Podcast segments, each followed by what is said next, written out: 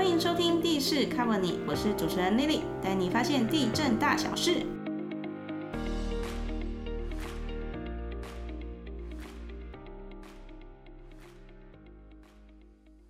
各位听众，大家好，我是主持人 Lily。上一集我们提到了买房子要看懂合约，那合约里面有一个很重要东西叫做履约保障。那到底什么是履约保障呢？这集我们一样请到了法制局的卢消保官，还有我们地价科的恒宇股长。嗨 Hello，大家好。好。这一集我们要聊的呢是预售屋的履约保障机制，到底履约保障机制是什么嘞？预售屋的履约保证有五种，那当然履约保证在其他的定型化企业，例如说礼券的、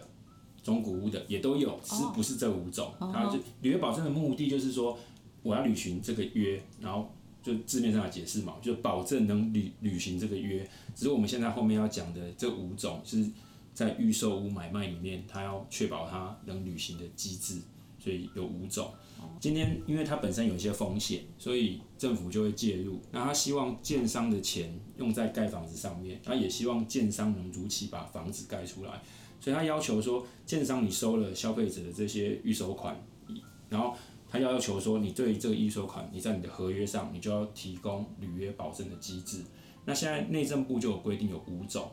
那这五种它当然会有区别上有的不一样的地方。那只要建商选择里面的一种，它都是合法的，只要一种就可以了一种。就可以。只要选择五种里面的一种，其实看起来就是至少符合规定，一定要择一种保障保障机制。但是其实每一种里面的一些它保障的范围，跟你后来是不是房子有保障了，是不是就一定能盖，或者是它是不是钱到时候盖不起来，能不能全部还给我？这些就是它有它每一种机制会不一样的情况。哦，那如果我是购买者，我是买房子的人，我的建商如果提供了三种保障给我，我是不是更有保障？在目前来看啊，一种他的建案在做销售，他只会选择一种，因为对他来讲，他的行政作业或者是他一些管控也会比较符合精简一点，他的成本。购物者也不能说哦，就是哪一种比较好，我想要选哪一种，东西是由建设公司去决定他要用哪一种保障的机制。哦，您刚刚所谓的这种保障的机制有哪些种类？您刚刚说有五种嘛一？下，我们想象一个金字塔三角形，是它的最基层的保障，就我们刚才讲的，就是有两个属于比较担保性质的，就是那个同业连带担保是跟工会办理连带保证的协定，这两个是我们讲的比较最基层的安全保障。嗯，他们两个的特性就是他们是属于担保性质的一个履约保证，然后两个都不用有专户，哦也不会有信托，消费者的钱都是直接进到建商。建商的就是进到户头那边去。那只是只有在说，今天一旦这个建设公司不能继续履约，它倒闭的时候，在同业连担保担保的情况下，它是它本来就是找一个它同业同级的公司来帮他做担保。那这个是不是很很像我们很久以前会听到说什么连带担保人的这种概念？以前以前那种投资的投资理财，你会找那个担保的那种概念法律上部。分法律上部分的程度当然是这样，只是说它在设立在这个这个担保机制的时候，它就就是我刚才讲的，如果你选择了同业连带担保这些情况下，你就是要找一个同级的公司来帮你做担保。那另外那个我们讲一样是在属于担保责任的，刚才那个比较长的那个叫工会办理连带保证的协定，这个情况一样，它一样就是要找工会里面的一个成员，嗯，来帮他做担保。那我们要我们要注意的，不是整个工会帮你担保不是不，是它一样是工会里面的一个帮你做有担保，参加协定的，对工会里面的一个建商，对，帮你做担保。好，那我们那我们在讲这两个东西，我我们讲为什么讲说它是最基层的保障呢？就是因为这两个我们讲的同业连带担保，通常同业不会连带帮你担保。为什么帮你担保？通常就是有企业合作的关系，或是有家族关系。啊，不过这边不可以是子母公司，这个的。那通常是这样子，他才愿意帮你担保。是。那不过你要想嘛，如果你事情发生了，像例如说整个房市低落，或有些事情发生了，对你如果是关系企业或是家族企业的话，你就是会互相影响。对所以你 A 倒了，你原本帮你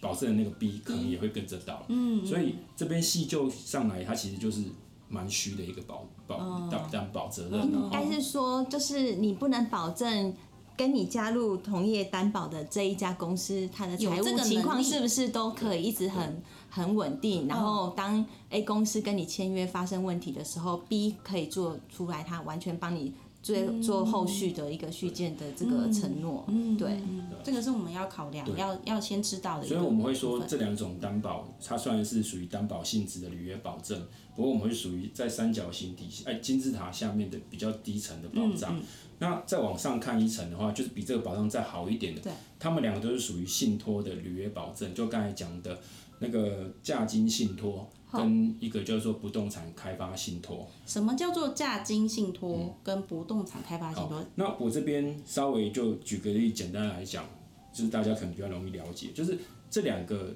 都是属于担保性质的履约保证，然后他们都会有你想象中的会有一个信托银行，会有一个信托专户，然后消费者那个买的款项就会放到这个信托专户去。信托银行它的目的，它的它的功能就是建商盖到哪一期，他从这边拨款给他，所以他能确保他说他是什么时候盖到哪边，所以对消费者的保障当然会比下面那个好一更点。好一些。对，那他们两个的差别只有在资金的来源跟使用的范围。那这个我们后面再讲，因为这个比较细。嗯嗯。那我不过我这边要补充一点的就是，这一样会当跟大家想象的比较不一样，就是我刚才讲了，不论是价金信托或是不动产产开发信托，这两个东西它的目的。都是在确保这个建商的资金能被使用在正确的用途上，不会被挪作他用。你盖到哪一期，我就拨给你。不过它的功能不是在保证说这个建商一定会盖完，或是说你如果建商倒闭了，我全额可以拿回来。嗯，因为因为你你要想象一个事情，就是我们今天讲我是我是银行，对，嗯那我今天资金进来在这个专户，就建商他今天盖好楼地板，盖好一层两层，他来请款嘛，对。不对？那我当然我的格式跟东西都没错的话，我就会拨款给他，因为我的目的就是要看着你的按照你的起程盖好。不过，就你盖到二楼的时候，建商倒了，嗯，那你现在我前面的款已经付出去了，所以消费者这时候虽然后面的款没有付出去，不过前面那些他就拿不回来，拿不回因为他拿来给建，已经盖了。对，所以这边会跟我们想象的不一样。这个这种履约保，这中间这一层的信托履约保证机制，它并不能确保你的钱可以全部拿回来，哦，对不对？好，那我们要讲到第最后一种叫做价金返还的保证，就是金字塔最上面、最严谨的那个保证，它一样有一个信托专户，嗯，然后有个信托银行，有个信托专户，钱还是一样进那个专户里里面面，它的差别在于说，建商在交屋之前都不可以去动那个款项，所以换句话来说，建商如果在交屋之前就倒闭了，那个款项还是在全部都的。在那边，全部可以都可以拿回来。还给购物者。所以你听起来这是很赞，对消费者对啊，超赞，超赞。不过超对消费者保障对消费者保护超赞的，就是对业者来说就是最不好的。啊，因为业者要准备两倍的资金去甚至盖这个房更多子。。因为这样讲，就是纵使有一些业者的体质很好，他可能也不会选择这样的方式，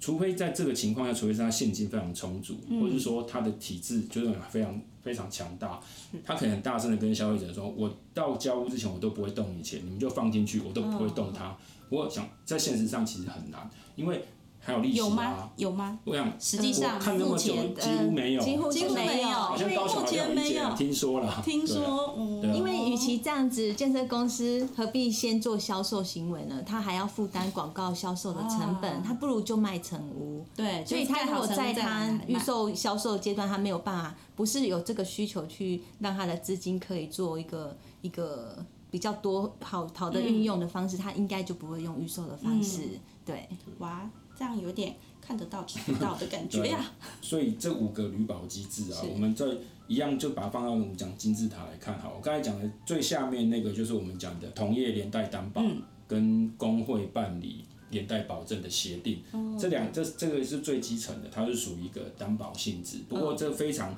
基本款。对看公司的看公司的状况，所以这个就我个人来看，就有时候有保有有担保跟没担保没什么差别。哦，那在上面这一层讲，他们就都是属于信托的那个机制。那信托我刚才讲过，其实它就是因为有个专款专户，所以起码可以保障它的资金不被挪用。嗯，那不过这边要大家注意，就是这个资金是否那一个建建筑工程的在移动的，所以也大家也不要去把它想象说。你如果真的到时候建商倒闭或发生什么事情了，你可以全额把你原本放进去的资金拿回来，这个也没有办法。对，那最终的上最上面那个叫做那个价金返还的保证，这个就是真的可以完全把。其实想象中我们一般。民众想象的可能是这一个，对我们最需要的是这种。对，不过这个就是很难在现实上发现的。好，那这以上这五个，就是我们现在履约保证机制在预售屋买卖的时候，内政部要求这建商必须要提供五种履保机制之一，嗯，只要哪一个都可以。都可以。那以目前的状况来看，最多的机制是哪一种？目前来看的话，不动产开发信托跟价金信托真的是比较占多数。哦，对。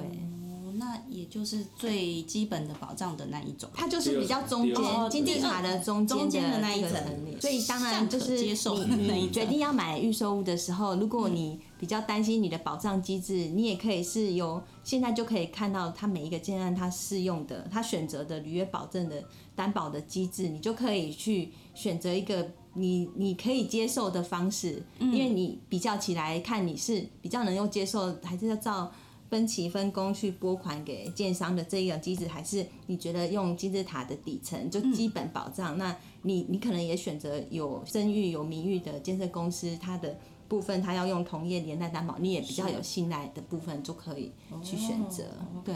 那既然我们谈到了就是预售屋有这种履约担保，也有信托的账户，那为什么我们还是会发生那种建商倒闭跑掉了，然后我们求偿无门这种状况？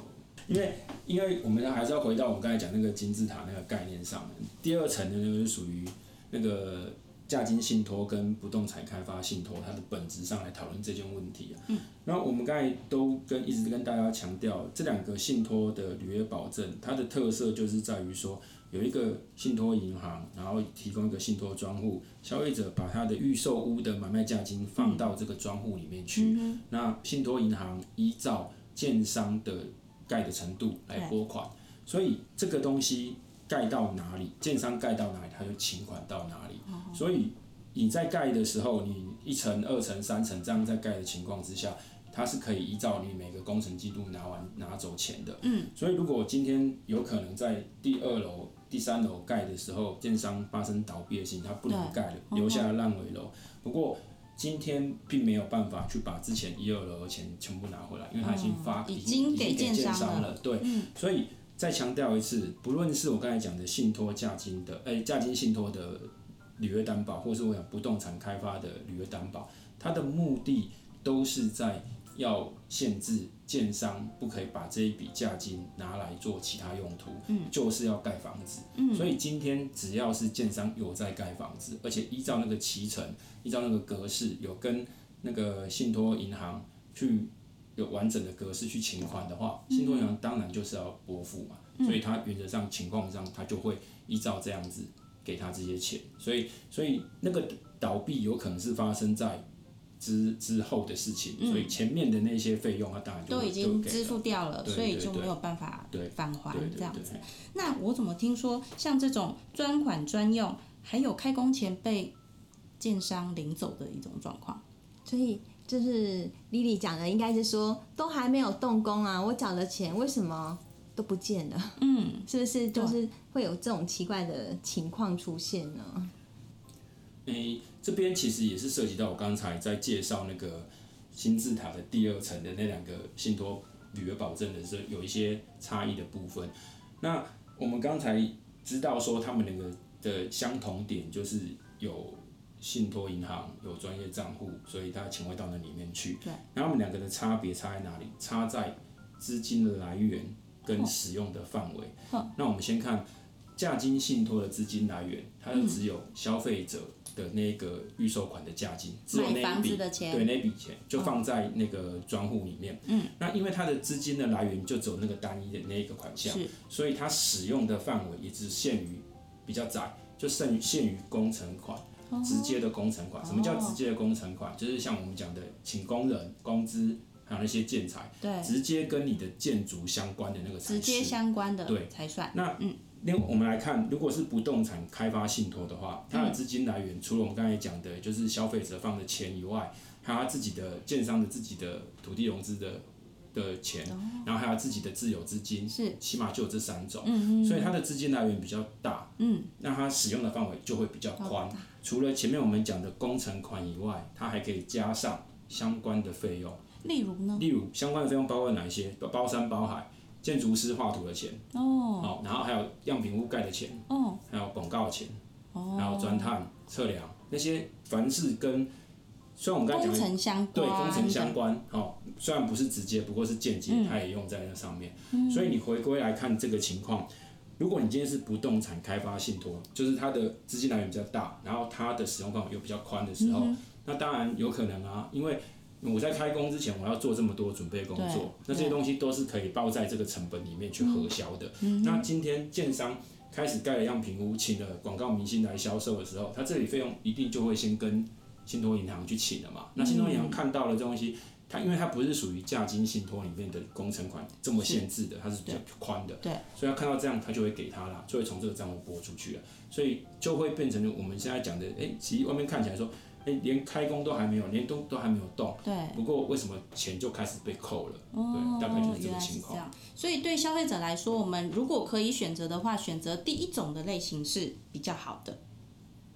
第一种的类型是就是价金的部分。对啦，它是是可以这样讲。不过因为通常刚才股长有有有补充说明，就是不管是价金信托或是不动产开发信托，这两种都是最多现在建商最多使用的，，而且。我们看到通常都是不动产开发信托比较多，哦因为它的资金来源比较多会啊，比较充足。那它能用的范围也比较大、啊。嗯嗯，那我们我们其实啊，跟要跟购物者讲，其实你如果选择购买预售屋，你你要抓紧的就是它每一个合约里面在讲说它已经有信托机制的时候，都会提供你一个可以去查询它信托。拨款的情况，因为我们常常遇到有消费者来跟我们提起申诉的部分，就是有关于他的他的资金，其实他是直接交付给建设公司，嗯，其实他的方式没有直接汇到那个我们刚刚讲的，不管是家金信托还是不动产开发信托的专户，你你们约定跟建设公司的约定，应该最好的保障机制是你钱不要直接是给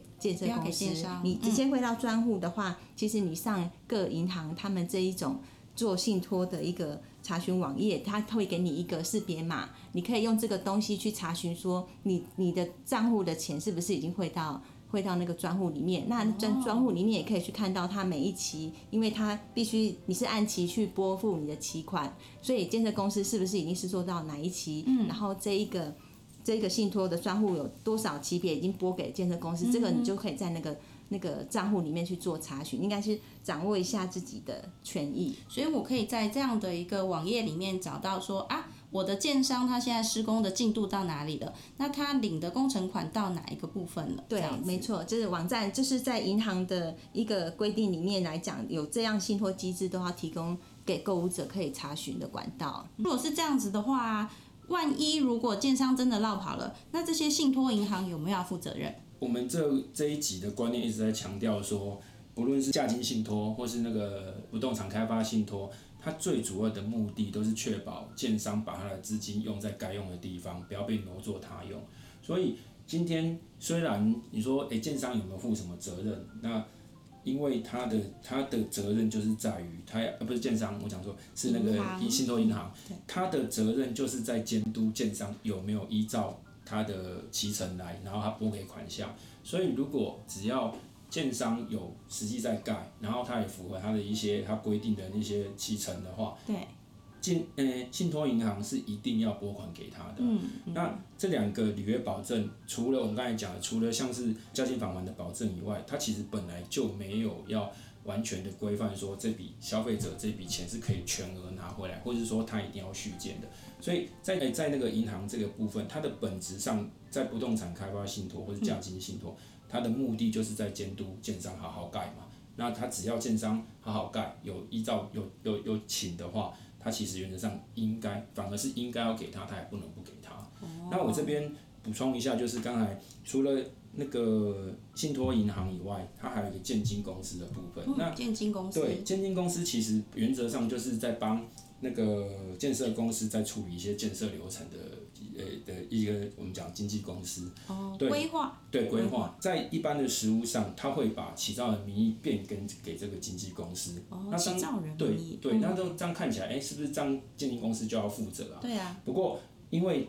这时候就要看我们纯就法律的架构来看，今天建金公司跟它的契约是只有存在建商之间，他是受建商的委托帮他处理这些事情，所以他们一定会通常会下一个免责条款。然后就是说我不会对建金公司不会直接对民众负责，还是要由业者、建商对民众负责。所以在法律关系上，民众的契约关系还是存在建商，他不会有跟建金公司存在任何的法律关系。所以